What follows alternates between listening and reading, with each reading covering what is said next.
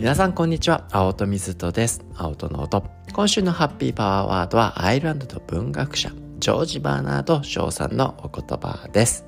人生とは自分自身を見つけることではない。人生とは自分自身を作ることであるという言葉をですねご紹介させていただいておるんですがね神経科学の観点からこうね自分自身見つけるねよく自分探しの旅なんて言いますけど、ね見つけることが目的やゴールではなくて自分自身を作るよとこれは脳的にどのように解釈できるのか今週の月曜日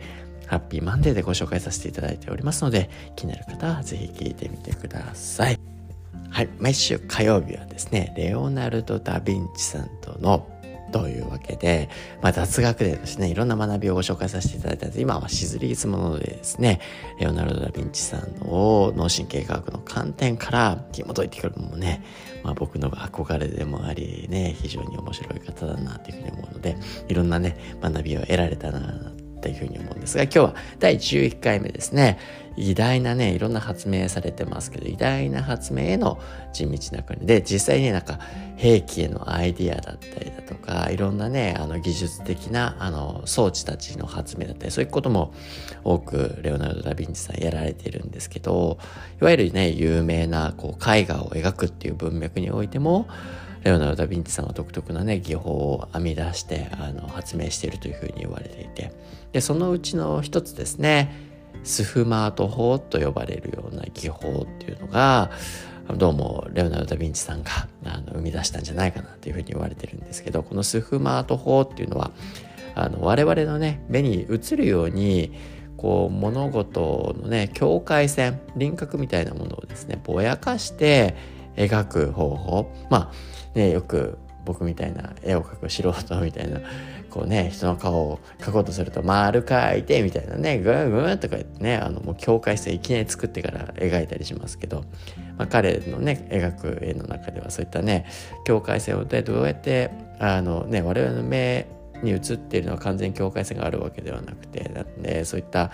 目に映るように境界線をぼやかして描くっていう方法これをスフマート法っていうんですけどそれはどうもね、レオナルド・ダ・ヴィンチさんが生み出したじゃないかなんていうふうに言われていて、まあ、これがね近代的絵画の創始者ってレオナルド・ダ・ヴィンチさんが呼ばれるゆえんでもあるよと。で面白いことにですねあのウォルター・アイザクサンソンさんのあのレオナルド・ダ・ヴィンチの本から学ばせていただいているんですが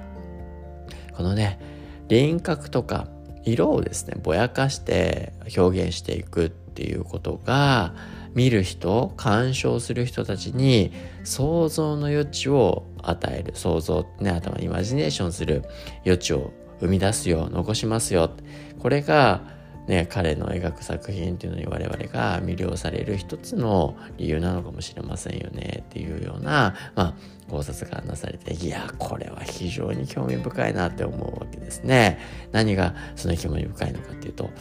神経科学の観点からアートって何ですか？って言われた時にですねアートがアートなんではなくてねそうではなくて、まあ、見る人の脳がアートをアートと感じた瞬間にアートになっていくとね 何を言ってんだというわけですが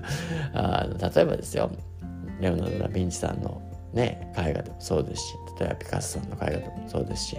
ある人はねそれを見て「ああいい絵だな」とこうねあのアートだなってこうアートを感じるわけですね。その時にいろんなねあの絵の全体から感じ取ることだったりね作者の思いは何だったのかっては、ね、考え始めてたりだとかいやねそういうことを思ってたり自分の過去の体験を思い返していろんなことが脳の中にねパレードとして情報がやってくると。でそんな瞬間に我々はアートを感じてるって言えると思うんですけどただアートを目の前にしてもうなんだこれああ自分の方がけそうじゃないかなんてね反応してしまったらそれはね脳がアートとして反応してるような状態ではないですからアートがアートなんじゃなくてやっぱりアートをアートと感じられるのが初めてアートなんですよっていうふうに表現するんですよね。まあ、すなわち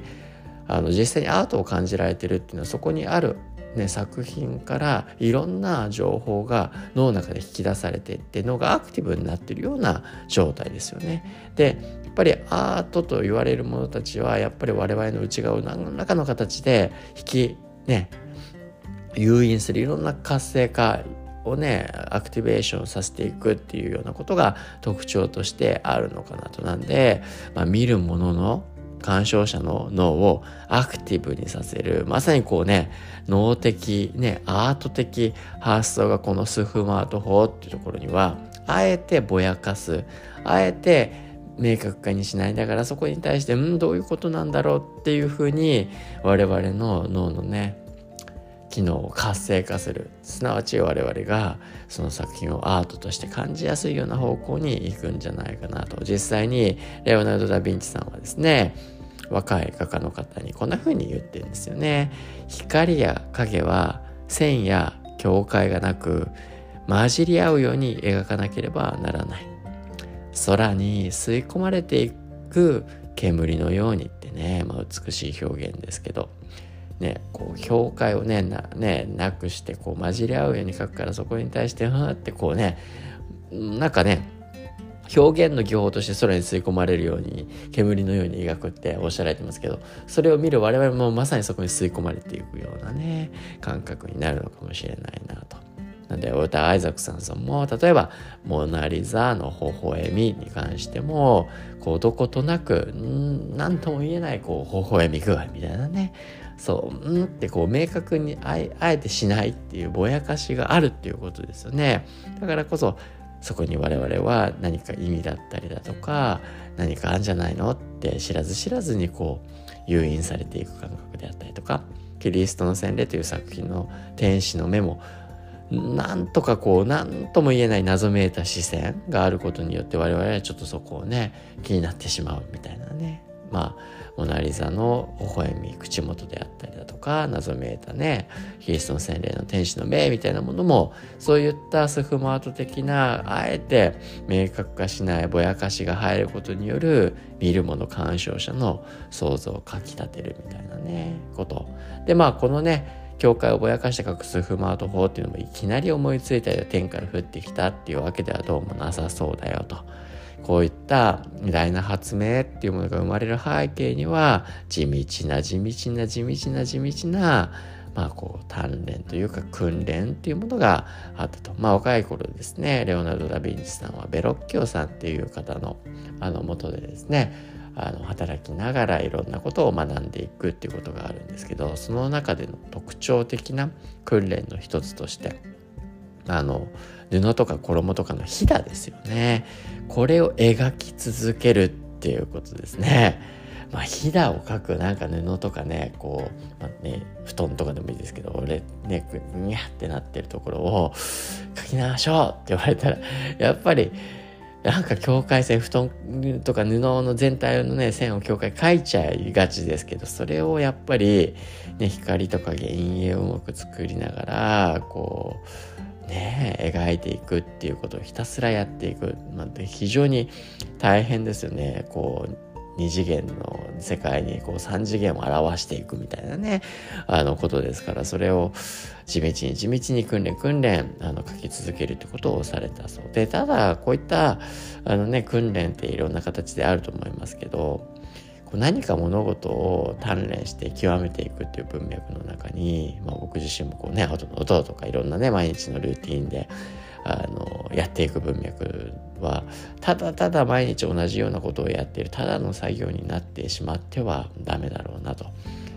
まさにこうね常に向上心持ってレオナルド・ダ・ヴィンチさんのように常に鋭いこう観察眼を持ってしてあどこにどういった光と影があって傾きあってねあの光がどっから来てとかねでももう果てしないような観察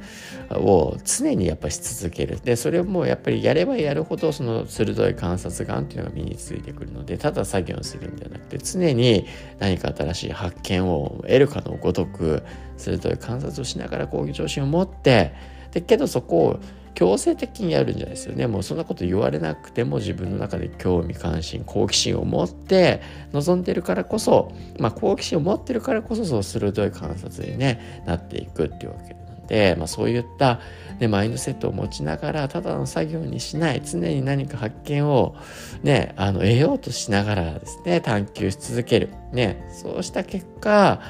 まあ、レオナルド・ダ・ヴィンチさんのようなあのねこうスフマートフォンに現れるような偉大な発明が生み出されるんだなと、まあ、なんでこの時間事柄もね常にこう進化して学びにするたぞとそういうね意識をしながら物事に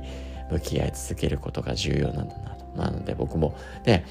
ああたかもね毎日のようにやるルーティンって当たり前のねいつもの作業になっちゃいがちなんですけどそこに常に新しい改善進化するポイントを見出しながら日々を過ごすとますます自分自身が豊かになっていけんじゃないかなとそれが偉大な発明につながる可能性もあるんじゃないかなというふうにと思うとですねワクワクして地道な訓練も楽しくできるんじゃないかなそんなふうに思いましたというわけで本日は以上にしたいなというふうに思います。また明日お会いしましょう。青との音でした。